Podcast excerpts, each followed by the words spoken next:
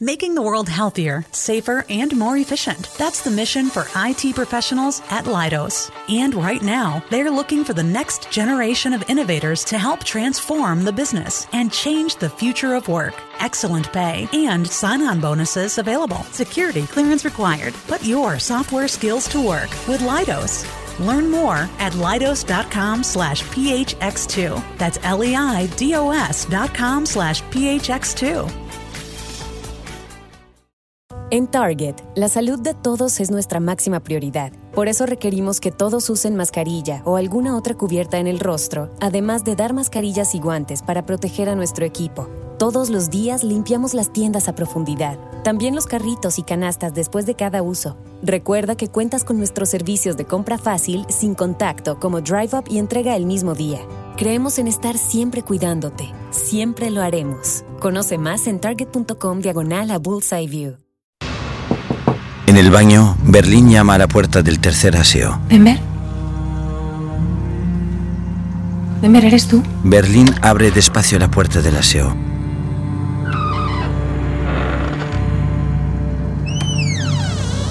Sentada en el inodoro, Mónica mira aterrada a Berlín y se tapa con pudor. Él sonríe. Berlín mira a Denver con una sonrisa. Te mandé a matarla un viernes.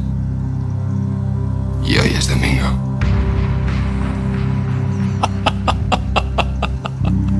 ¡Domingo de resurrección! 54 horas de atraco. Alabado sea el Señor. Disculpa, voy, voy a dejar que termines con calma. Domingo, 16 horas. No quiero ser yo quien perturbe tu intimidad. Berlín cierra la puerta y sonríe a Denver que lo mira preocupado. En el hangar, el profesor entra y se dirige deprisa hacia el centro de control.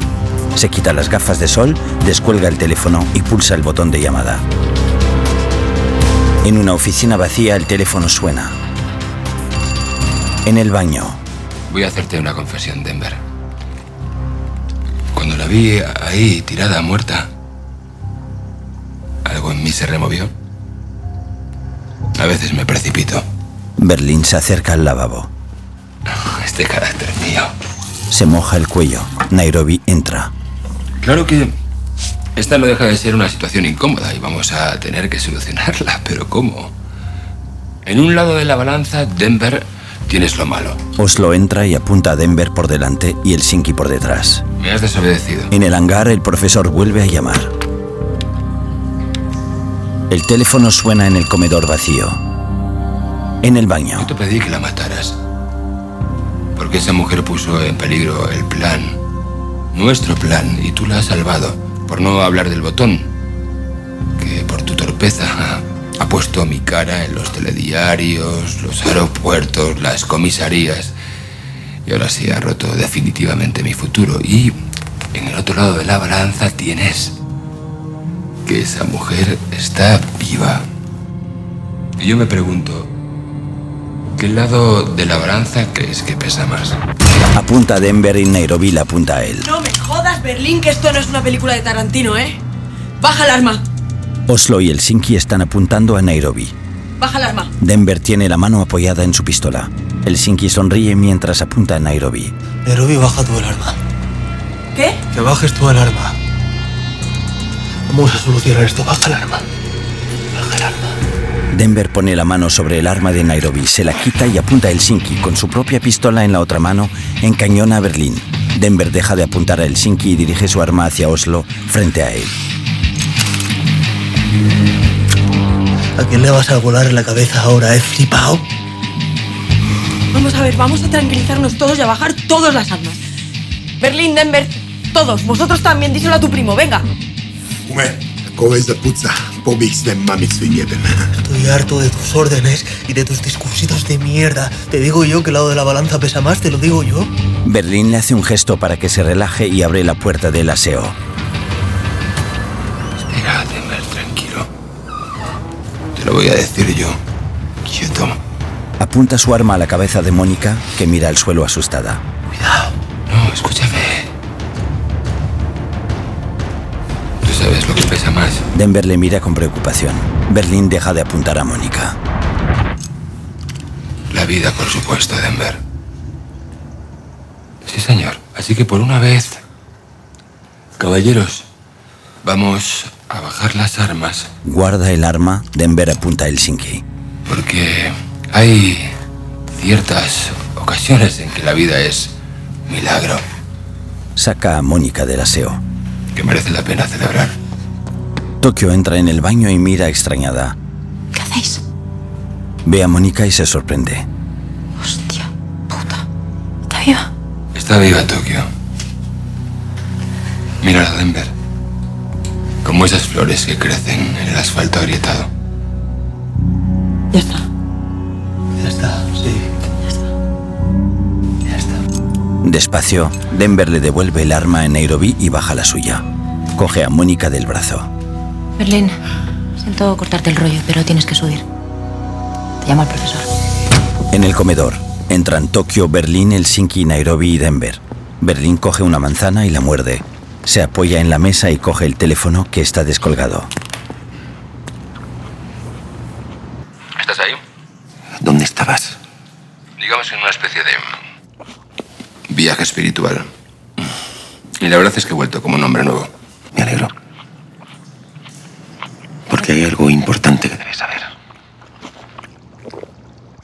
Berlín frunce el ceño. El profesor se sienta. Yo puse el botón de tu chaqueta en ese divisa. Berlín se queda petrificado. Mataste a una rehén. Traspasaste la línea roja, así que este es tu castigo. Me duele oír eso. Me duele horrores. Y sinceramente creo que es una medida muy injusta. Verás, quiero que escuches algo. Berlín mira enfadado a la cámara de seguridad mientras Oslo se acerca con Mónica en brazos. Berlín pone el teléfono en la oreja de Mónica. El profesor hace zoom sobre su cara. ¿Cómo te llamas? Me llamo Mónica Gaztamide. ¿Y cómo estás? Bien. ¿Y estás viva? Estoy viva. Y muy guapa, gracias. Berlín aparta el teléfono de la oreja de Mónica y Oslo se la lleva. Coge el teléfono y habla mirando a la cámara. ¿Me entiendes ahora porque eres un hombre injusto? Me castigas por algo que aún no ha pasado. Admiro tu cinismo. Pero entiendo que si esa mujer sigue viva no es precisamente gracias a ti. Lamentablemente no hay vuelta atrás. La buena noticia para todos es que gracias a este feliz desenlace podemos poner en marcha el Plan Valencia. El profesor se pone las gafas y cuelga. Berlín coge un rifle y lo carga. Señores, queda activado el Plan Valencia. Ahora. En el almacén, Berlín está detrás de Tokio y Helsinki que apuntan con sus rifles. En el exterior y en la carpa se escuchan los disparos. Raquel se sobresalta. ¿Qué es eso? Ráfagas de M16. Varias armas disparando a la vez. Sube la escucha. Hay gente gritando. En el despacho de Arturo, Ariadna se abraza asustada a otra rehén. En el almacén, Nairobi anima a las rehenes para que griten más.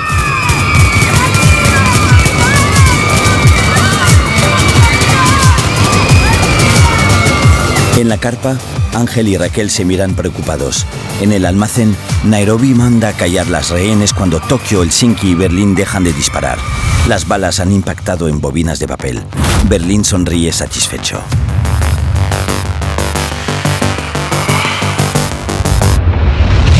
Fundido a negro. A3 Media presenta una producción de Vancouver Media. Úrsula Corbero, Itziar Ituño, Álvaro Morte, Paco Tous, Pedro Alonso, Alba Flores, Miguel Herrán, Jaime Lorente, Esther Acebo, Enrique Arce, María Pedraza, Darko Peric y Kitty Mamber. Director de fotografía, Miguel Amoedo. Directora de producción, Cristina López Ferraz. Productores ejecutivos, Alex Pina, Sonia Martínez y Jesús Colmenar. Creado por Alex Pina. Sobre la maqueta de la Fábrica Nacional de Moneda y Timbre, el título de la serie en letras rojas y blancas, La Casa de Papel. En la carpa, He hablado con científica y con balística. Les he enviado las grabaciones y por el sonido dicen que tienen al menos 3 M16. ¿Cuántas balas? 150 aproximadamente. 5 o 6 cargadores. Eso es una carnicería. No es una ejecución, es una reyerta. Ponme con la fábrica. de pie frente al teléfono, Raquel hace la llamada. En el hangar, el profesor escucha música y recorta papeles en el centro de control.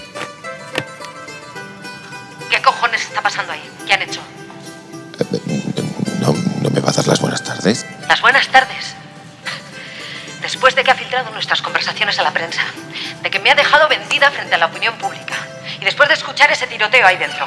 ¿Pero qué clase de demente es usted? Inspectora, de verdad que no la reconozco. Es usted una mujer inteligente. Hemos llevado toda esta negociación con mutuo respeto, tanto en lo profesional como en lo personal.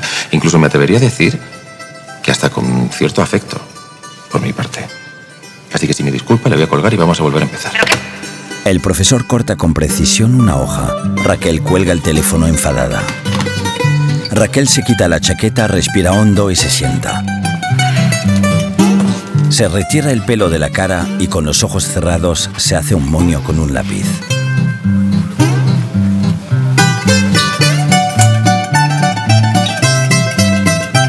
El profesor se remanga las mangas de la camisa. Raquel se coloca unos cascos con micrófono mientras que el profesor coge unas pinzas de un estuche. Raquel se relaja y sonríe. Llama.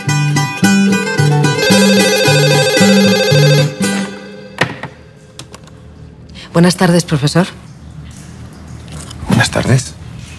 Mire, estaba aquí pensando en mis cosas y de pronto se me ha ocurrido pensar qué clase de, de música escuchará este hombre cuando se ducha todas las mañanas.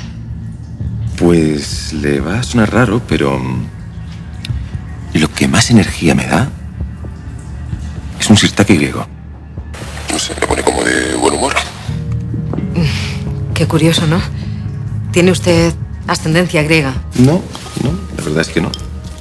Pero no sé, me, me encantan las películas de Anthony Quinn. Es una música alegre, la verdad. No tanto como los disparos que hemos escuchado ahí dentro. Ah, desde luego. ¿Me podría decir qué ha sido exactamente? Claro que sí, con muchísimo gusto. Verá, hemos estado probando unas armas que pensábamos que se habían mojado, pero funcionan perfectamente. Muchísimas gracias por preguntar. De nada. Es una explicación muy plausible, pero hay otra posibilidad.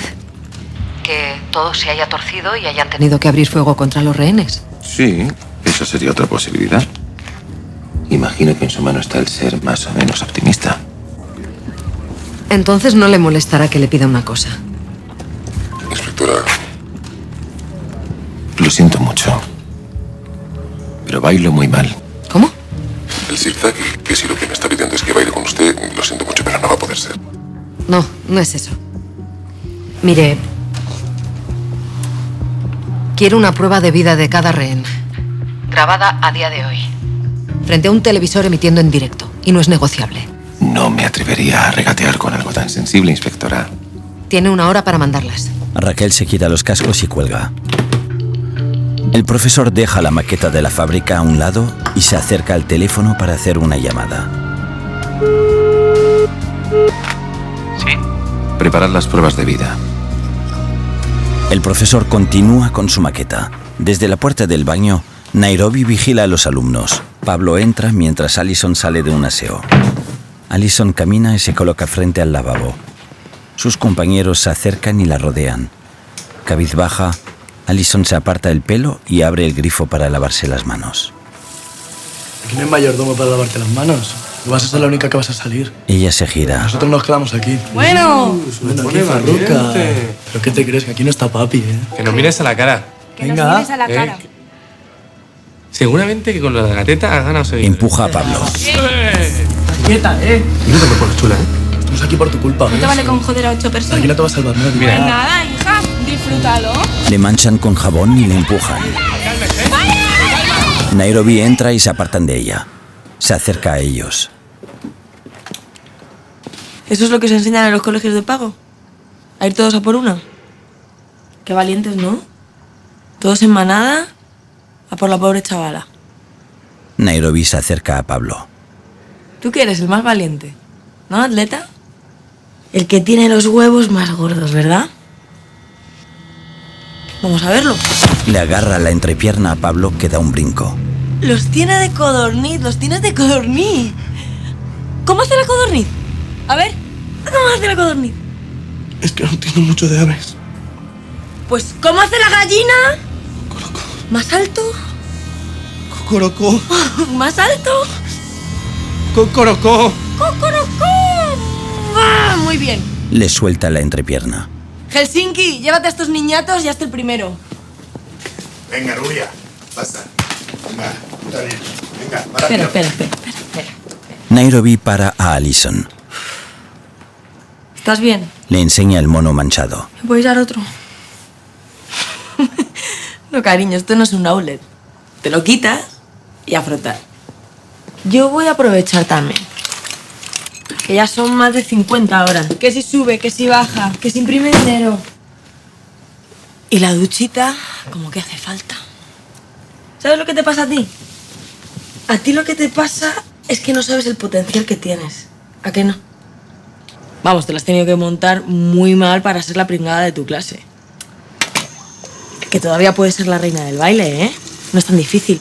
Es como en las películas americanas esas, en las que a la pringada le quitan las gafas y de repente, ¡brum! Es un pibón. Bueno, yo no llevo gafas. Ya, cariño, ya, ya sé que no lleva gafas. Pero yo qué sé. Algo sabrás hacer, ¿no? Bailar. Bueno, muy bien. ¿Y qué bailas? ¿Qué sabes bailar? Clásico y contemporáneo. Ya. Otra cosita. Algo más que sepas hacer. Cazar. Cazar. Con armas. Allison asiente. Bueno, mira. Joder, con la mosquita muerta. Pues eso ya acojona más. Porque lo que tienes que hacer, ¿eh? Es que estos pringados vean de lo que eres capaz. Es demostrarles que no tienes miedo. Mira, Se acerca a Allison. tienes que esperar pacientemente que llegue tu momento. Y entonces te pones en el punto de mira Pone la mano en forma de pistola. y haces algo que diga. Me llamo Alison Parker y soy la puta ama. Boom. Allison sonríe. Dilo tú. Repítelo. Mírate y repítelo. Dilo, dilo. Dilo, venga. Allison la imita. Soy Alison Parker y soy la puta ama. No, pero bien. Dilo, dilo de verdad. De verdad, mírate a los ojos. Mira la super hembra que eres. Repítelo. Soy Alison Parker y soy la puta ama. ¿Qué eres qué? La puta ama. ¿Qué eres qué? La puta ama. ¿Qué eres qué? La puta ama. ¿Qué eres qué? La puta ama. Allison se queda apuntando al espejo con la mano en forma de pistola. Nairobi le sonríe. En la carpa, Ángel toma una bebida mientras trabaja en el ordenador. Raquel se acerca a su puesto y se sienta junto a él. Se dirige al compañero que está a su lado. ¿Han enviado algo ya? Él niega. Raquel coge su móvil y lo desbloquea. Son las 16.59. Mira sus contactos y busca un número. Se dirige a la encargada de la radio. Perdona. Voy a hacer una llamada personal. Puedes bajar el audio y no lo grabes, ¿vale? Su compañera asiente y se quita los cascos. Raquel coge el teléfono y marca el número que aparece en su móvil. Es el de Salva. En el hangar, el profesor hace flexiones en un banco.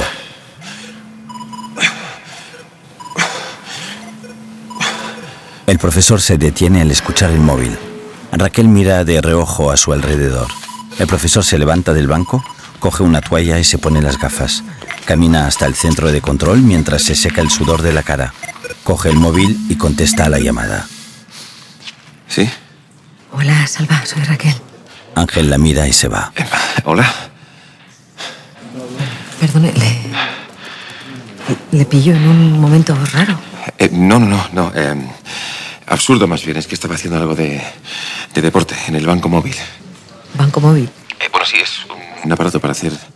eh, bueno, es para hacer gimnasia. No, bueno, no le quito mucho tiempo. Solo le quería preguntar si. No sé si ya, ya ha elegido un sitio donde ir a cenar esta noche. Pues, eh, pues sinceramente todavía no. Es que, verá, cada vez que leo una reseña de un restaurante en, en internet me, me dan ganas de que quedemos en el mismo sitio de siempre, en Hanoi. Pues me parece muy bien. Y dejamos los experimentos para otro día. Eh, ¿A las nueve le parece bien, por ejemplo? Pues a las nueve, por ejemplo, está muy bien. Muy bien.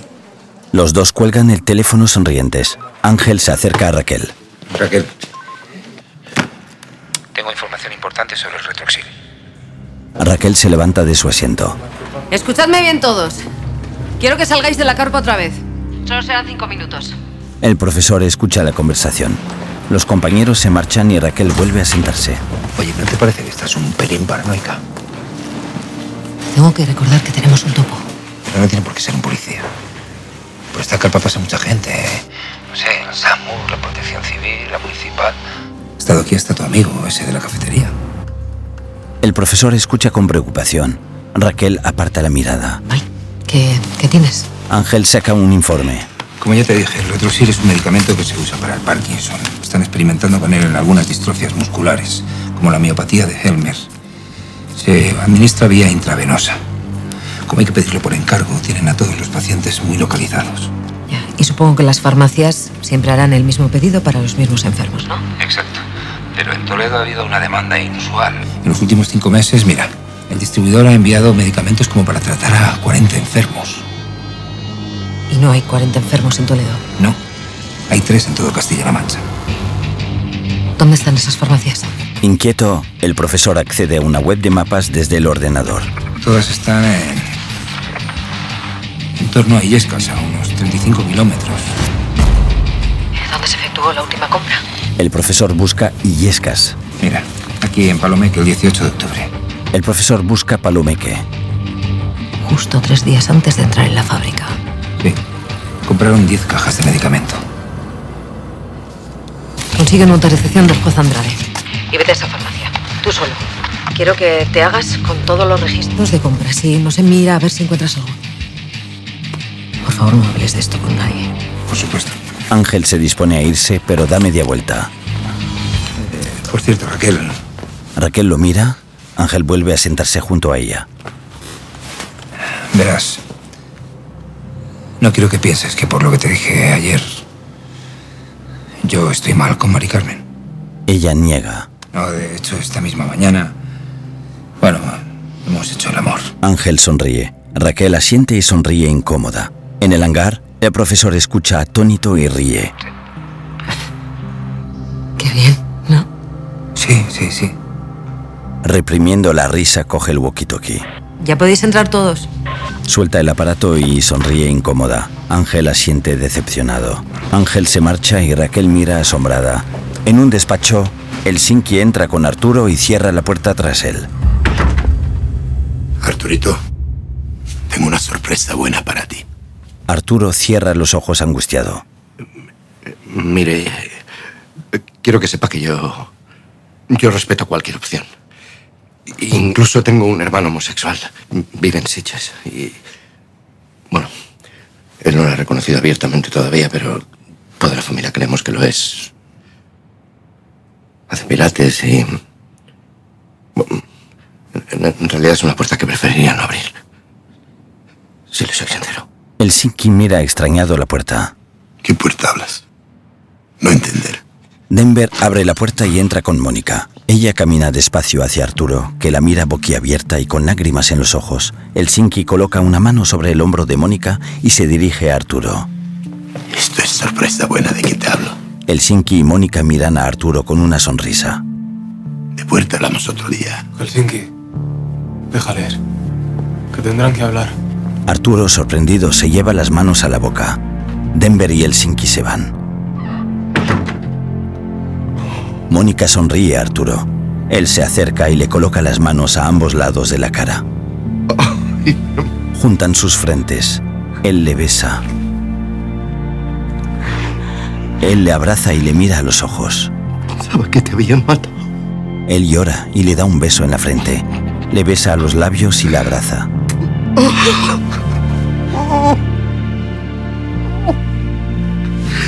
Te juro que yo lo intuía. Que volvería a verte. Y eso es lo que me ha dado las fuerzas.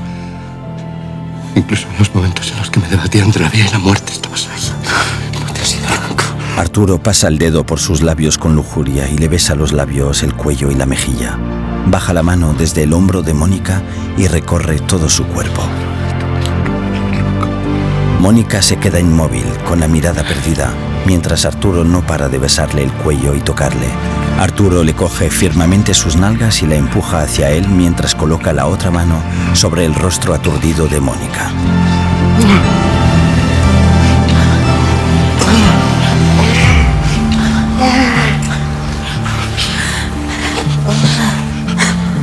Suelta a Mónica. No me ha pasado nunca.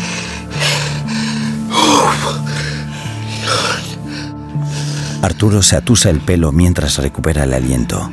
Te juro que te voy a sacar de aquí. Arturo pasa los dedos por sus labios y la besa. Mónica sigue inmóvil. En la carpa, un agente reproduce vídeos de los rehenes en un ordenador. Detrás de él están Raquel, Ángel, Suárez y Prieto. Están llegando, ¿no? El agente asiente. Come el de la chica. Mi nombre es Ariadna Cascales y me encuentro bien. Física y mentalmente.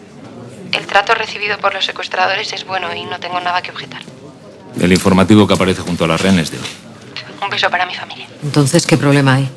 Los informáticos han analizado el vídeo. Parece que han usado un programa para editarlo. Raquel mira extrañada. ¿Me estás diciendo que en 40 minutos han tenido tiempo para meterle efectos especiales? Creemos que han superpuesto las imágenes del informativo sobre imágenes antiguas. La calidad del vídeo no nos permite darlo como prueba real de vida. Han bajado la calidad a 2.40 y lo han hecho a propósito, es un mal síntoma. Los disparos en la fábrica son portada en todos los informativos del país. Prensa exige al menos una nota. Y presidencia, que entremos. Necesito tiempo. Y yo un lifting facial. Pero quiere que entremos ya. Deme dos horas. Si en dos horas no he conseguido esas pruebas de vida, entraremos. De acuerdo. En el hangar. Manipular esas pruebas no ha sido muy inteligente. Yo diría que ha sido... Más bien necio. Por favor, inspectora, de verdad que... Podemos reducir nuestra relación a estos mensajes tan secos y descalificativos sin un... ¿Cómo está usted? ¿Qué tal ha ido el día? Es que sobre el tema lo que le interesa. No me diga que es usted así. Mire, francamente no tengo tiempo para tonterías. Bueno, por 15 segundos que perdamos tampoco van a cambiar nuestras vidas. Pongamos que conoce usted a alguien y que se acuesta con él. Es de las que se levanta en mitad de la noche y... Escapa sin tan siquiera recordar su nombre. ¿Esas cosas le llenan? Pues mire, la verdad es que me encantaría hacerlo. Sí, pero estoy programada para hacer otras cosas primero. Como, no sé, charlar, reírme, contar mi vida, tomar café, ir a pasear, al cine, a bailar. Sin ese orden de cosas, la verdad es que no me veo yéndome a la cama con nadie. Llámeme estrecha si quiere. No, no, no. La verdad es que yo también comparto ese mismo orden de prioridades, pero bueno, añadiría una más. Ir a un karaoke. Llámame raro, pero es que... No lo puedo evitar, me gusta mucho, me encantan, pero vamos, que no quiero entretenerla más. Dígame. Es muy sencillo. Esas pruebas de vida no tienen ningún valor, así que no tenemos más remedio que entrar. Y podemos hacerlo para observar tranquilitos o para liberar a esa gente con gas y toda la artillería. Espera un momento, a ver si lo he entendido bien. Me está pidiendo que les deje entrar. Usted elige. O le mando los tanques, o nos tomamos un café usted y yo y me enseña todos los rehenes con vida. Raquel le hace un gesto a Ángel para que se calme. Estaré encantado de recibirla. No sé si llegaremos al karaoke, pero no me puedo negar. El profesor se quita los cascos, Raquel hace lo mismo. Camina decidida hacia la salida de la carpa, pero Ángel la sigue y le agarra del brazo. Raquel, Raquel, no voy a permitir que entres ahí. Aquí las órdenes las doy yo, no tú. Ángel. Perdona. Mira, ahora mismo creo que hay más trabajo ahí fuera que aquí dentro. Además, tú eres la única persona en la que puedo confiar. Raquel se dirige decidida a sus compañeros. Bien. Señores, señoras, vamos a entrar. Las puertas de la fábrica se abren ante Raquel. Raquel camina seria hacia el vestíbulo, mirando a su alrededor. La puerta se cierra detrás de ella. Frente a ella le esperan Berlín, Tokio y Río a cara descubierta y dos atracadores con caretas. Todos, excepto Berlín, le apuntan con fusiles. Levante las manos. Raquel obedece. Lleva una libreta en una mano. Berlín se dirige a Tokio. Procede. Tokio baja el fusil y camina hasta Raquel. Se coloca tras ella y le pone los brazos en cruz. Las piernas. Raquel separa las piernas y Tokio empieza a cachearle. ¿Dónde está el profesor? Raquel dirige la mirada a los atracadores con careta y a Berlín. Me pide que le disculpe, pero por razones de discreción no puede estar presente. Piense que su cara aún está en todas las portadas, como las nuestras. No lleva armas. Río, te toca. Haz los honores. Río saca un aparato y lo enciende. Lo pasa por el cuerpo de Raquel. Perdone, pero debemos ser coincidenciosos. En la carpa, Suárez y el coronel escuchan todo con gran inquietud. Río pasa el aparato por la entrepierna de Raquel.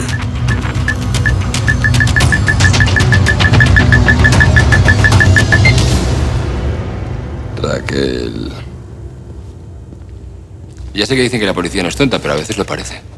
¿De verdad creía que podía colarnos un micro? ¿Y usted creía que mi gente no iba a velar por mi seguridad? Tokio, vuelve a cachar a la inspectora, pero por favor esta vez ponle un poquito más de ese entusiasmo que tú sabes. Río ríe y Tokio se acerca a paso lento a Raquel. Le desabrocha el cinturón mirándola a la cara. Raquel mira seria al frente. Tokio le desabrocha el botón y baja la cremallera. Tokio introduce la mano en el pantalón mientras le mira a la cara. Saca un micrófono. Tokio alza el aparato y lo observa con detenimiento. Es un pequeño cubo con un cabezal que sobresale mediante un cable rígido. Tokio mira a Berlín, que sonríe. Camina hacia él y le da el micrófono. Él lo mira extrañado. Me acaba de dejar muerto. La poli con la última tecnología, micrófono perianal. Deshazte de esto. Se lo da a Río. ¿Ha terminado? Acompáñame si es tan amable. En ese momento, Río se quedó paralizado. En el micrófono está escrita la palabra rayo con rotulador. Rayo. Así lo llamaba su madre de niño, cuando se pasaba las tardes de verano corriendo. Decía que iba a ser campeón olímpico, pero cambió el deporte por las consolas y los planes al aire libre por el riesgo de acabar en un penal. En la cafetería, Juez Andrade, soy el subinspector Rubio del secuestro con rehenes de la Fábrica Nacional de Moneda y Timbre. Y le, le llamo porque necesitamos una orden de registro e incautación para una farmacia en Toledo. Sí. Sí, sí, estamos tras la pista de uno de los atracadores. el profesor entra y se detiene frente a la televisión para ver las noticias. Bien. Al verlo, Ángel le da la espalda. El profesor se sienta en un taburete de la barra junto a Ángel. Bien, eh, mire, tenemos la sensación de que alguien les está pasando información desde fuera y le pediría discreción absoluta, por favor. Vale. Vale, de acuerdo, muchas gracias. Adiós, adiós, adiós. Cuelga y suelta el móvil. Ángel mira de rojo a la televisión y el profesor. Finge una sonrisa y se dirige a él. Si busca a Raquel, no está. Eh, no, no, la verdad es que simplemente venía a tomar algo.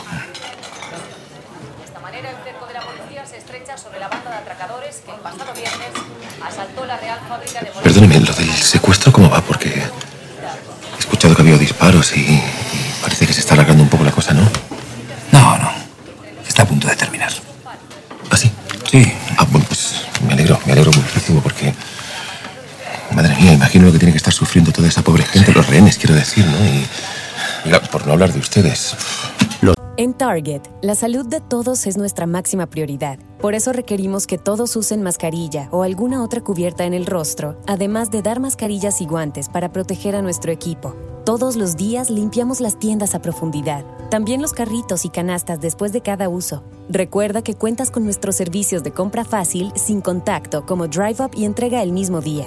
Creemos en estar siempre cuidándote. Siempre lo haremos. Conoce más en target.com diagonal a Bullseye View. Presentamos el nuevo café Extra Charge de Dunkin', hecho del extra que ponemos nosotros. Extra compañía. Hijo, te dije que invitaras a tu amiguito, no al equipo entero. Extra esfuerzo. Te lo digo en inglés, en español y spanglish. Extra alegría. Yo celebré la quinceañera, el Sweet 16 y ahora la Senior Prom. Descubre el nuevo café Extra Charge con 20% extra cafeína del extracto de café verde. Disfruta uno mediano, caliente o frío por 2 dólares. Ordena por adelantado en la app de Dunkin'. América se mueve con Dunkin'. La participación puede variar. Oferta por tiempo limitado. Los dos apartan la mirada.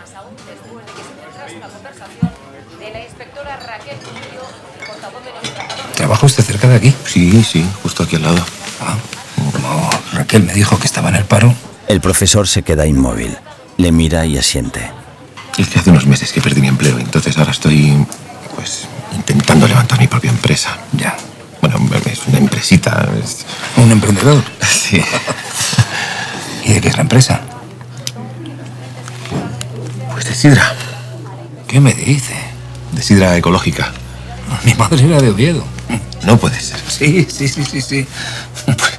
Pues, pues la hago yo mismo en, en un taller que tengo. Ahí. Yo, en vez de mamar leche, mamé sidra. Pues sí, es que mi abuelo tenía un campo de manzanos así, con un campo pequeño y, y, bueno, pues me he puesto a ello. ¿Y tiene el taller aquí cerca? Sí, justo aquí, muy cerquita. Me encantaría probarla. Claro que sí, eso está hecho. Mira, un día le traigo una botella. Ah, gracias. Los dos sonríen con falsedad. Ángel mira al profesor con desprecio cuando éste no le ve. En el museo hay dos sillas frente a las escaleras. Raquel está sentada en una y Berlín se acerca con una taza. Me ha dicho el profesor que ha pedido un café. Se lo he traído descafeinado. No vaya a ser que luego lo pegue ojo. Con rostro serio, Raquel asiente levemente y coge la taza. Berlín se sienta. Vamos a empezar con las pruebas de vida. ¡Adelante! Para abrir boca aquí tenemos a Arturo Román, director de la fábrica de moneda y timbre. ¿Piensa traerme los rehenes de uno en uno? Mm, eso es. Para que no se confunda al llevar la cuenta. Tokio y Río bajan las escaleras agarrando a Arturo de los brazos. Dejan a Arturo frente a Raquel y Berlín y se alejan. Arturo. Esta señora es Raquel Murillo, la inspectora que ordenó que te disparasen. Pero no te asustes, la hemos cachado exhaustivamente y está desarmada. Por favor, sea delicada con él. Arturo es realmente un hombre muy sensible y se ha quedado un poco traumatizado. ¿Cómo se encuentra Arturo? He tenido días mejores. Quiero pedirle perdón en nombre de la policía y, y en el mío propio, por supuesto. Fue un error imperdonable y espero que se mejore pronto. Arturo la mira serio y asiente levemente. Raquel baja la mirada. Puede pasar el siguiente. No, no sea impaciente, por favor. Encima que tenemos la deferencia de que puedan entrevistarse con todos. Lo siento, pero no puedo perder aquí todo el día. Es una lástima. Estaba empezando a hacerme ilusiones. Río se lleva a Arturo hasta la galería superior donde esperan otros rehenes. Arturo se sitúa junto a Mercedes, que mira con pavor a su alrededor. Ella saca las tijeras del bolsillo. Tengo unas tijeras. ¿Cómo? Las cogí por miedo, pero con ellas estoy en peligro. ¿Qué estás hablando? Se las enseña. ¿Qué haces? ¿Qué haces? Esconde eso. Nos vas a meter a todos en un buen lío. No, que no las quiero, que las voy a tirar aquí mismo. Guárdalas. No, que no las quiero. Arturito. De espaldas en el Sinki, Arturo se guarda las tijeras en el bolsillo. El Sinki se acerca. Andar conmigo. Arturo obedece. En el despacho de Arturo, Ariadna y las otras rehenes están sentadas en el suelo. Oslo entra. Oslo se acerca a las rehenes y señala a una. Ariadna lo mira. ¿Qué han sido esos disparos? Por favor. La rehén se levanta y sale llorando del despacho. Oslo sale del despacho y cierra la puerta. Aterrorizada, Ariadna mira al infinito y respira aceleradamente. Niega con la cabeza. Nos van a matar a todas. Una a una. De uno en uno. Así van a pasar todos los rehenes por delante de la inspectora. ¿Calificaría de bueno el trato recibido? No me puedo quejar. Como pasan los niños a ver a los Reyes Magos en un centro comercial. ¿Ha podido dormir? ¿Ha podido descansar? Una joven con el pelo morado. Un hombre con barbacana y gafas. Una joven de pelo negro y lacio niega con la cabeza.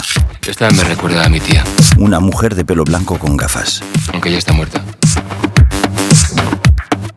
¿Se ha tomado el café? Raquel mira a Berlín seria. Una chica de cara redonda y pelo negro asiente. Una señora de pelo castaño y con flequillo asiente. Raquel apunta todo en su libreta. Llega Pablo, una señora de pelo rizado y castaño. Un hombre moreno con barba abundante. Berlín ríe. Este que viene me cae muy bien. Súper silencioso. Un chico moreno con gafas grandes. Raquel escribe en su libreta y mira incrédula a Berlín. Río baja las escaleras con Mónica y se dirige a ella. Ni se te ocurra decir nada de lo del disparo. Ella niega. Tokio mira preocupada mientras Mónica se detiene frente a Berlín y Raquel. ¿Mónica? Sí. ¿Se encuentra usted bien? Bueno, estoy un poco mareada. Raquel escribe en la libreta. Es porque estoy embarazada. Perdone la pregunta, pero ¿fue usted la que pidió una píldora abortiva? Fui yo, sí. Pero he cambiado de idea. Raquel escribe en la libreta y la mira. No sé si voy a salir de aquí y... Bueno, y si salgo no sé si seré capaz de cuidar a ese niño, pero... Me gustaría seguir adelante con mi embarazo. Raquel mira a Berlín y luego a Mónica. Se levanta y se acerca a ella. Lo será. Tokio prohíbe a Raquel que se acerque. Por muy difíciles que se pongan las cosas, los niños siempre salen adelante. El problema llega cuando nos hacemos mayores. Mónica se sobresalta y toca la herida. Detrás de ella, Tokio y Río ven una mancha de sangre en el mono. Raquel le mira extrañada. Berlín se levanta. Si algo sé yo, inspectora, es sobre mujeres y niños. Así que no se preocupe. La mamá va a estar bien atendida. Que pase el siguiente, por favor. Tokio y Río se llevan a Mónica colocándose detrás de ella para ocultar la mancha de sangre. Suben con ella las escaleras del museo. Berlín y Raquel vuelven a sentarse. En un despacho, Arturo y Alison y dos rehenes están sentados en el suelo. Tokio entra con Mónica. Arturo se levanta rápido. Tokio sale y cierra la puerta. Mónica, ¿estás bien? A ti también te han llevado frente a la inspectora. ¿Qué te han dicho? Pues que si estaba bien, que, que si descansaba y... Bueno, y me han pedido ellos que no dijera nada de la herida. Están buscando una prueba de vida, claramente. Bueno, por suerte estamos todos bien, Arturo. No, por suerte no, Mónica, por suerte no, todo lo contrario. Si fallara la prueba de vida, se darían cuenta de que algo no está marchando. Entrarían, no les quedaría otro remedio que entrar. Mónica se sienta en el suelo junto a la puerta. Arturo piensa unos instantes, se gira y se agacha junto a Alison. Escúchame, Alison. Solo tú nos puedes sacar de aquí. Tienes que desaparecer. Por lo menos el tiempo que dure la prueba de vida. Hay una caja fuerte. Está bien escondida. Sí, sí, sí. Solo tienes que meterte dentro y cerrarte por dentro. Hay una secuencia numérica. Es muy sencilla. Pero que yo no puedo hacer eso. Eres su salvoconducto. Si no apareces en la prueba de vida, no les quedará más remedio que entrar a por ti. No tienen otra. Tienes que hacerlo, por favor. Es muy sencillo. 291 75 232. ¿Puedes hacerlo? 291 375 175 2917 5 2917 372 917 232 2913 Arturo, déjala. Déjala. Pero no ves que no tenemos ninguna posibilidad. Yo tengo un disparo en la pierna, tú tienes. Todo va a estar bien. Hazme caso. Va hacia Mónica y saca las tijeras. He conseguido unas tijeras. Escucha. Si te atacan, ataca con ellas. ¿Qué dices, Arturo? No quiero las tijeras. Mónica tira las tijeras al suelo. Arturo consigue sentarse sobre ellas antes que Denver entre. Denver resopla. Me han dicho que se te ha abierto la herida. Sí, es que estaba intentando no cojear para que no se dieran cuenta y creo que se me ha soltado un punto. ¿Te parece bien si lo vemos? Mónica le sonríe y empieza a quitarse el mono. Arturo la mira. ¿Hace falta que se desnude? ¿Cómo coño quieres que me cure si no? Denver le ayuda a desnudarse. Arturo baja la mirada furioso y oculta las tijeras tras su espalda.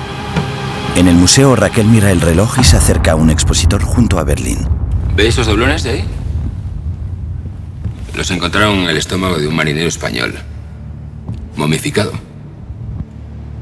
Por lo visto, el capitán descubrió que estaba robando parte del cargamento que traían desde las Indias. Y le hizo tragar todas las monedas que había sisado una a una hasta que se ahogó. Imagínese que nosotros les aplicáramos el mismo castigo. Acabaríamos como un armario empotrado de seis puertas. ¿eh?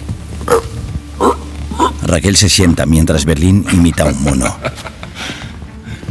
Es usted muy graciosa, inspectora. No he venido a hacer chistes, Fonollosa. Aún me quedan por ver cuatro policías, once miembros de seguridad y tres adolescentes, entre ellas Alison Parker. Por favor, tiene que descomprimir. No, no sea impaciente. El postre siempre se queda para el final. Pero es que el postre está tardando mucho y tengo miedo de que se me corte la digestión. Quiero ver a Parker ya. Está arreglándose. Ya sabe usted cómo son las adolescentes, siempre tan vanidosas. En el fondo, yo creo que es esa inseguridad que acompaña a ciertas mujeres durante toda su vida. Berlín sonríe de oreja a oreja. Tokio entra y Berlín se dirige a ella. ¿Qué pasa con los perros? Está Helsinki sacándolos de la jaula. En la sala de calderas, el Sinki libera a policías y vigilantes esposados. Alegra caras. Ha venido vuestra jefa a veros. Vamos, arriba. En aquel silencio, la inspectora Murillo pudo escuchar las máquinas a pleno rendimiento haciendo billetes y se dio cuenta de que la habíamos engañado, de que los disparos habían sido fingidos y de que su visita al museo solo había servido para regalarnos dos horas en las que ella había estado en fuera de juego y nosotros habíamos ganado 16 millones de euros más. Tenía razón el profesor. En este atraco, el puñetero tiempo era oro. En nuestra primera clase os dije que... En el aula. Bueno, que de alguna manera no vamos a robar. No vamos a robar nada que sea de otras personas, ¿verdad? El profesor se levanta y camina. Pues os mentí. Porque sí que hay algo que vamos a robar. Vamos a robar el tiempo de la policía. Les vamos a poner miguitas. Ellos van a picar y les vamos a llevar a vías muertas. Y no podrán concentrarse en su objetivo principal, que es sacarnos a todos de allí. Y cuando tengamos su tiempo y su atención, solo tenemos que dilatarlo. Estirarlo, como si fuera un chicle, mientras las máquinas funcionan a destajo. Señala a Nairobi y se sonríen. No son tontos. Y en algún momento se darán cuenta de que todo esto es un juego, que no es más que una maniobra de distracción para seguir imprimiendo dinero. Pues aún así, no podrán hacer nada. Porque están obligados a resolver el secuestro con cero víctimas. En el museo, Parecía fácil. A lo mejor con otro inspector al mando. Pero Raquel era una mujer en un mundo de hombres. Una madre soltera en mitad del divorcio. Una tipa que había aguantado el maltrato de su marido. Y allí, frente a Berlín, se sentía cómoda. Como una maestra frente a sus alumnos rebeldes. Y no iba a quedarse de brazos cruzados viendo cómo le tomaba el pelo. en el despacho, Denver termina de vendar la herida de Mónica. Te he puesto puntos de aproximación. Para no tener que coser otra vez. ¿Qué pasa? ¿Que tú ahora eres cirujano o qué? Digo, te habrás lavado por lo menos las manos. Claro que sí, Arturito. Para darte un guantazo con aroma o de tu puta madre. Eh, Yo me estoy mareando un poco. Si, si pudiera ir donde estaba antes para descansar y eso. Sí. Denver ayuda a Mónica a levantarse del suelo y ésta se sube el mono. Arturo mira a Denver con rabia. Ella coge la caja con el instrumental médico y Denver la coge en brazos. Arturo echa un vistazo a Allison mientras Denver y Mónica salen cerrando la puerta. Arturo gatea hasta Allison. Escúchame, Alison. Esto es innegociable. Necesito que lo hagas. Necesito que lo hagas por todos. ¿De verdad quieres seguir siendo el saco de hostias de todos tus compañeros de clase? ¿Usted qué sabe? ¿Qué sé? He visto cómo se ríen de ti. Cómo murmuran a tus espaldas. Los he visto. He visto cómo te tratan como la puta pringada.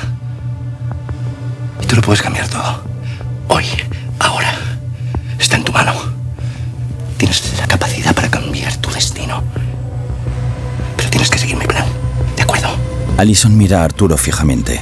En el museo, un vigilante de pelo cano y ojos claros está de pie frente a Raquel y Berlín. Su estado general es bueno entonces. Sí, se puede calificar así. Raquel escribe. Helsinki, por favor. Acompáñale a sus aposentos. El Sinki se lleva al vigilante. Muy bien. Creo que ya he visto a todos los rehenes menos a Alison Parker. Entiendo que ahora es su turno, ¿no? Raquel se levanta y se dirige a Tokio. Ella la mira con una sonrisa desafiante y se acerca a Raquel. ¿O si no, qué?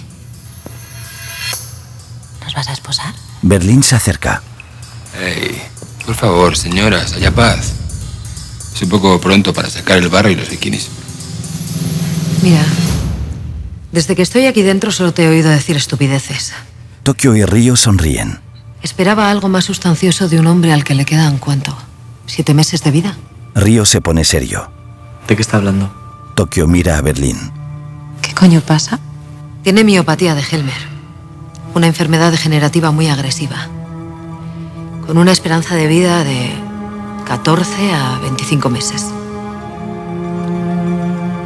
Posiblemente sus músculos ya han empezado a atenazarse, lo que se traduce en espasmos, temblores de manos. Berlín mira absorto al suelo. ¿No has notado que cada vez te cuesta más sujetar la pistola? Río y Tokio miran a Berlín con preocupación. Él sigue con la cabeza gacha y la mirada perdida y mueve los dedos de su mano. Con rostro serio se da la vuelta y se marcha. Raquel le sigue con la mirada y se gira hacia Tokio y Río fingiendo sorpresa. He metido la pata. Creía que no había secretos entre vosotros, que erais amigos. Raquel les mira con autoridad. Quiero ver a Alison Parker. Ahora. En el pasillo del baño, Nairobi y Alison. ¿Puedo ir un momento al baño? Por favor, es urgente. Deprisa. Alison corre hacia el último aseo y Nairobi hace guardia frente a la puerta de este. En la carpa, Condor 3, ¿tenéis algún movimiento? Prieto y Suárez miran impacientes las pantallas. Raquel no sale de la fábrica. En el despacho de Arturo, Berlín abre la puerta que divide el despacho en dos. Ariadna le mira y levanta la mano. Señor Berlín. ¿Puedo hablar con usted? Berlín la mira y le hace una señal con el dedo para que se acerque. Ariadna se levanta, camina hacia él y entra en la zona de oficina con Berlín. Berlín cierra la puerta divisoria.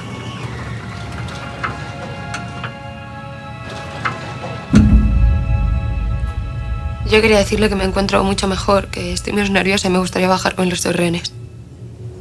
¿No estás bien aquí? ¿Tienes alguna queja? Estoy bien, estoy muy bien. Es por eso que, que igual podría colaborar en alguna de las tareas que estáis repartiendo. Y dime, Ariadna, ¿en qué podrías colaborar? Cualquier cosa, lo que sea. Cocinar, picar suelo. Creo que están construyendo un túnel o... Él está sentado en el escritorio. Puedes acercarte un poco. Ariadna se acerca al escritorio. Picar con estas manos sería un pecado. Y además ya tenemos gente para eso. También tenemos gente para imprimir, para mover las bobinas. En realidad tenemos gente para todo. Ariadna mira a Berlín con ojos llorosos. Anoche se llevó a Silvia y hemos escuchado los disparos. Yo no aguanto más aquí ya, por favor, necesito salir. Angustia, estrés, ansiedad. Yo, por ejemplo, ahora mismo ah, tengo la negra certeza de que no voy a salir vivo de aquí. En el museo, Yo a vuestra edad también creía que podía comerme el mundo. Que no iba a mirar atrás en la puñetera vida y que nunca me arrepentiría de nada. Pero un día algo te para, en seco. Sí, y es mejor que lo que te pare en seco sea que te han echado del trabajo o que te han embargado el piso. Y no los geos pegando tiros. Lo que pasa es que a mí ya me paró en seco un tiro. Concretamente uno directo al corazón de mi novio. Salga ahí y dígaselo a todos. Que yo ya no siento nada. Y que pueden entrar a por mí.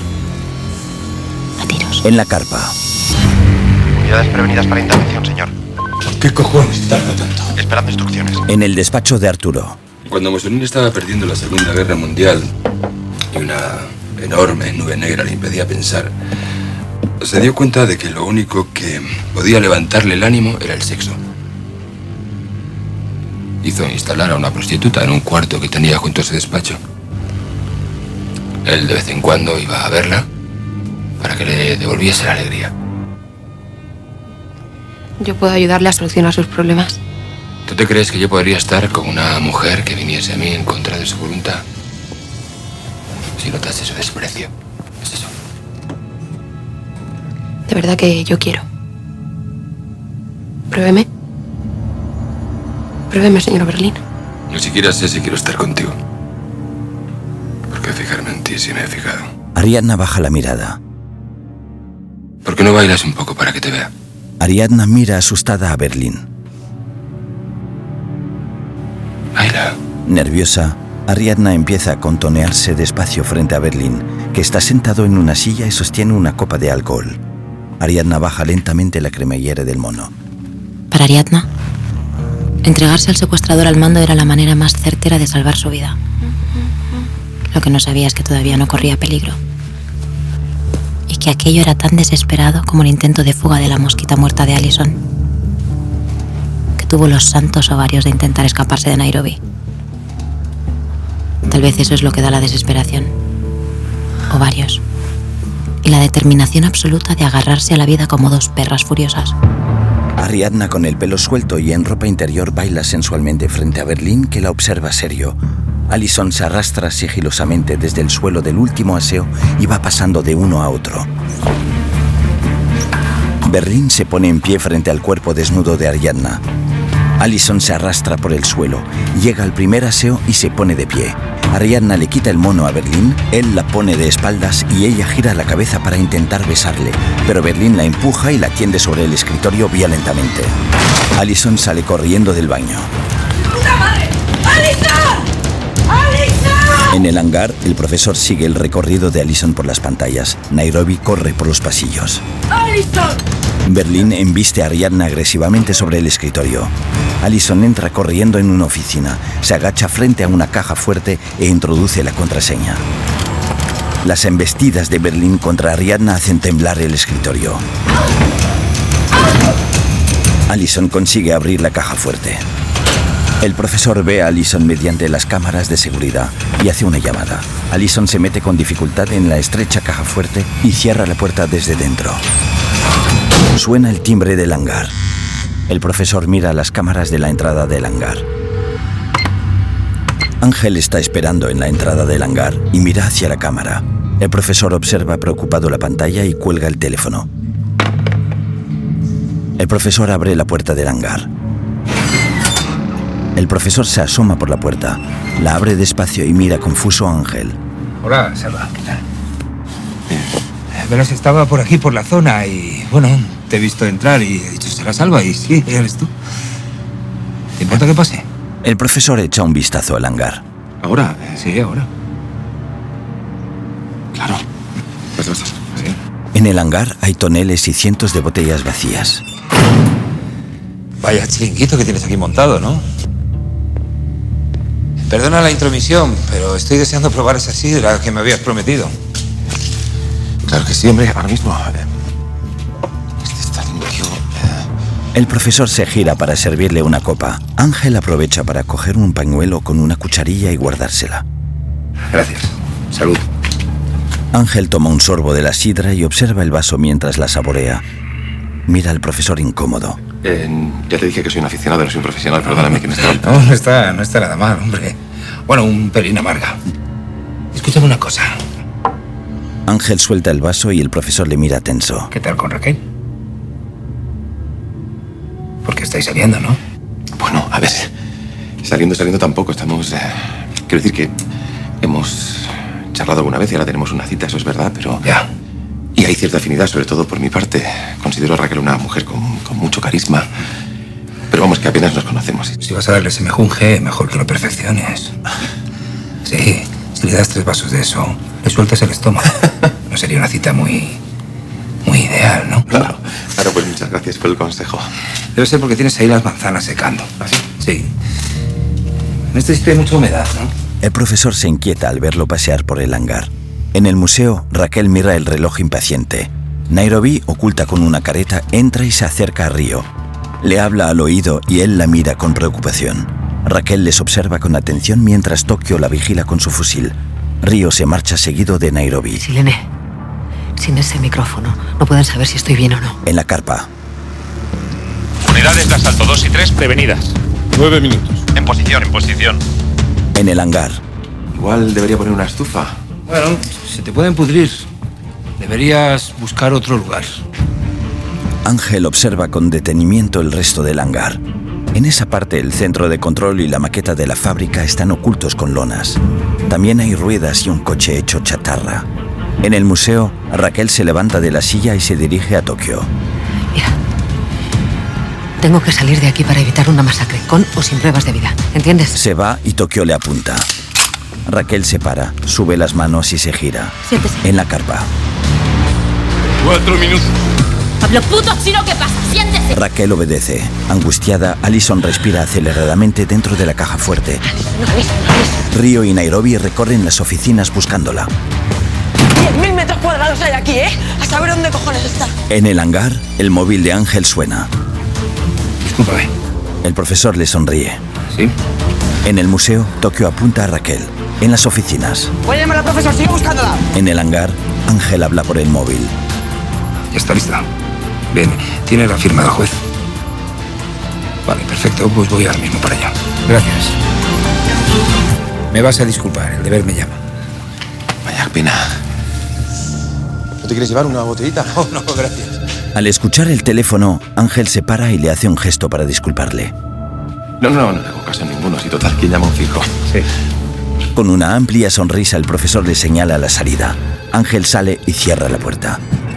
Destapa el centro de control y coge el teléfono. Segunda planta, despacho 17 dentro de la caja fuerte. Río señala a Nairobi el despacho y entran corriendo en él. Río abre la caja fuerte.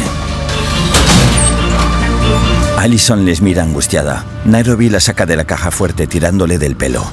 ¡Ñata de cojones! En el museo, Tokio sigue apuntando a Raquel con el fusil. Nairobi y Río entran agarrando a Allison de los brazos. Alison, ¿estás bien? Sí, sí. No tenemos mucho tiempo. Si hay algo, dímelo. No tenías prisa. Pues venga, riando que es gerundio. Río conmigo. Río y Tokio se llevan a Raquel. Nairobi se queda con Allison y la mira enfadada.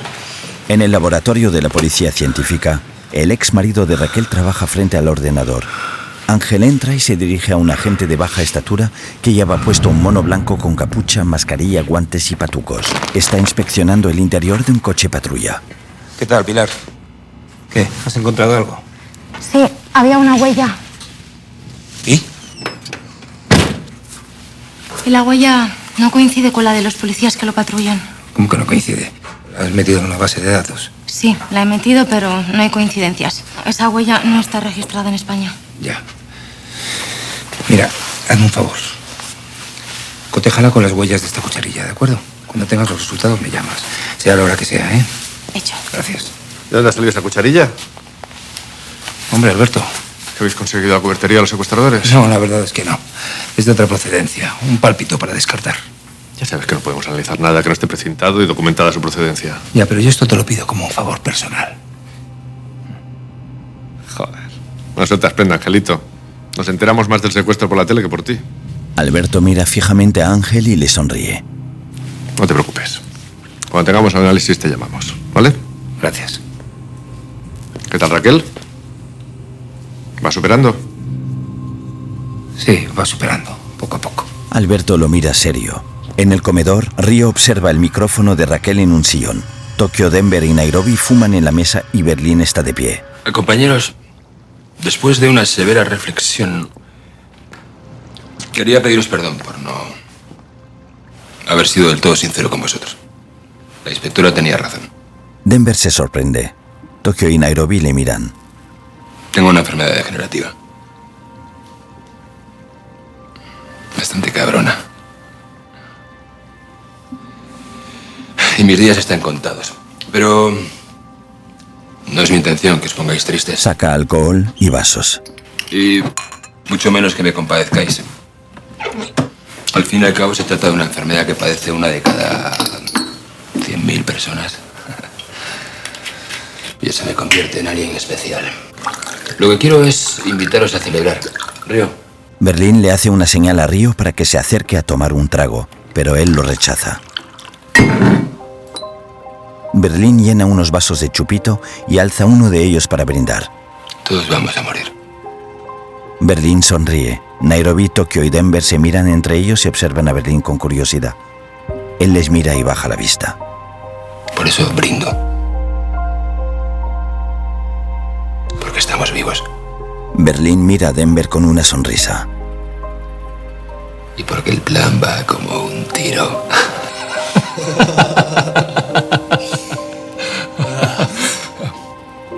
Por la vida.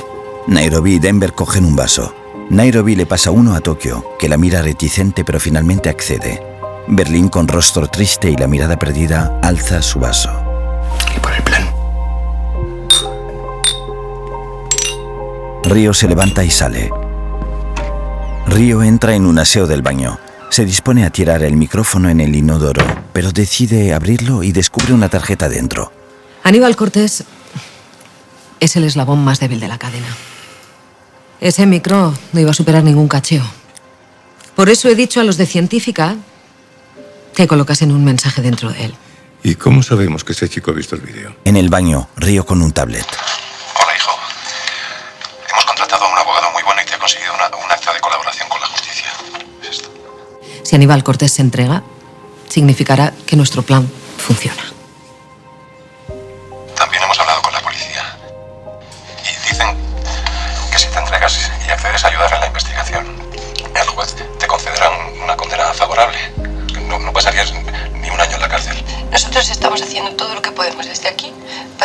Tú puedas estar bien cuando salgas de ahí. Porque tú no pintas nada ahí, Rayo. Piénsatelo, por favor, Rayo. Piénsatelo. Se puede dar marcha atrás todavía, cariño. Rayo, que todavía estamos a tiempo. Con lágrimas en los ojos, Río apaga la tablet y se queda inmóvil en el aseo. En la carretera, Ángel conduce su coche mientras habla mediante el manos libres del móvil con Mari Carmen. Dime, ¿qué pasa? ¿Vas a venir a cenar? No, no, no creo que llegue a cenar. Tengo un asunto en una farmacia. Yo te espero, cariño, no me importa. Que no, mujer, que no es en Madrid, es en Toledo, en un pueblo, en Palomeque. Luego te llamo. Apaga el móvil y para junto a la farmacia. Una mujer rubia se acerca al coche. Ayuda, por favor, nos acaban de atracar. Tranquila, soy policía. Ángel entra en la robótica con la mujer. Solo quería lo- los registros de compras sin recetas, la contabilidad, los inventarios y, y los libros de ventas también. Ángel ve por la ventana un hombre en moto. Y como ocurre en el ajedrez, hay ocasiones en las que para ganar tienes que sacrificar una de tus piezas. En este caso, una de las más valiosas. Nuestro caballo de Troya. El profesor guarda unos papeles, baja la visera del casco y arranca la moto. Ángel corre tras él, que huye antes de que pueda identificarle. El profesor había puesto a Ángel en una jodida situación al visitar aquella farmacia. Una situación que lo iba a bajar a los infiernos. Raquel, escucha.